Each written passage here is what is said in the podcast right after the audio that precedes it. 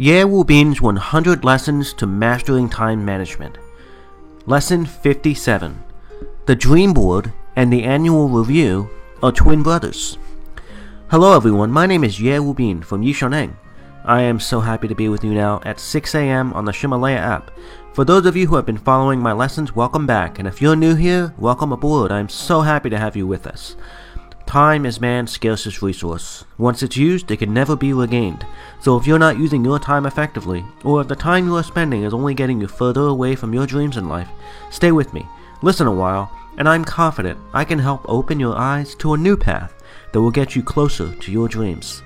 I want to remind you there are 100 classes in this album, and every class lasts about 6 minutes. It is updated at 6 a.m. New York City time each morning. When the first three recordings of the time management lessons were published to the Ximalaya app on the very first day, I only received 3,000 playbacks. That same day, I told my friends that my goal was to reach 3 million playbacks by the time I completed my 100th recording. As of today, I am proud to report that I have published over 50 recordings and has they have been listened to over 2.2 million times it seems that I will easily reach the goal of 3 million playbacks. When we set goals each year and then consistently work on them, success will come like a snowball rolling down the hill. At first, the work will be slow and gradual, but over time, it will pick up speed and intensity. Therefore, today I will discuss the annual review. This is similar to the weekly and monthly reviews that we talked about previously. When we combine the two practices of reflecting over past actions and planning the next week's and month's activities, we gain more insight into our actions. This is how we can apply the feedback analysis that Professor Peter Drucker, the father of management, spoke about. I do an annual review every year, and I have done this for the past 10 consecutive years. Many of our return listeners will remember that I make a dream board every year. And if you haven't listened to this already, please listen to lessons 44 and 45 where I discuss the dream board in detail. So when do I make my dream board each year?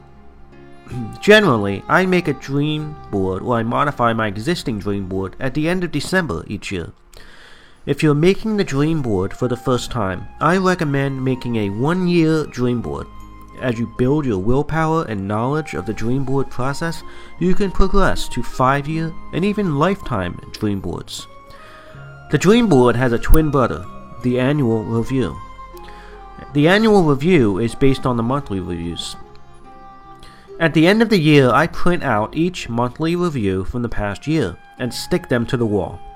Then I close the door and lock myself in the room and then look at the monthly reviews one at a time, and I see all the achievements I completed in the past year. Doing this year after year helps me feel more determined to complete additional goals. I also feel grateful for not just my achievements, but also the difficulties I've encountered along the way, for they teach me so much. By looking at each of my reviews over the past year, I ensure that the lessons will not be lost or forgotten, and that I will not deceive myself into forgetting my failures. Knowing which areas I achieved in and which I fell short allows me to adjust my goals for the following year and which areas I need to focus and concentrate more on. It's important to summarize the gains and losses of the last year and use this plan for the next year accordingly. It has been three years since the start of Yishuneng. After reviewing the profit and loss for the year, I found that we've made a breakthrough in China in the past half year. We are the best performing course in the time management field for both the online and offline course. Currently, we have thousands of people taking the offline Yishuneng course. We have opened 7 to 10 classes in all cities around China, with hundreds of new members joining our community every month. We've achieved great results, whether in Tencent, Youku, or Ximalaya. I'm telling you all of this for a reason. Yishuneng's success is due to his successful planning. Specifically, I want to point out three things. First, start immediately. Don't wait for the conditions to be perfect before starting your goal. Remember from lesson 32 that we should start first and then perfect later. Second, execute and follow through repeatedly. Once you begin, constantly maintain your progress and work to improve what you've already done. Progress is both moving forward and improving on what you did previously. As you reflect each week on the actions of the previous week, month, and year, continue to use the Ebbinghaus memory curve to ensure you remember the important lessons that you want to perpetuate in your future performance. What things do people need to remember most? Well, most importantly, you should remember your dream and your goal. Third, remember the reason you are doing these things, which is to accomplish your dream and your goals.